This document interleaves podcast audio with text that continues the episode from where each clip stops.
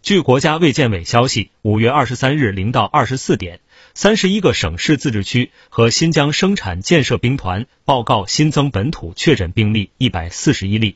上海五十八例，北京四十一例，四川十九例，天津十六例，陕西四例，辽宁一例，吉林一例，浙江一例。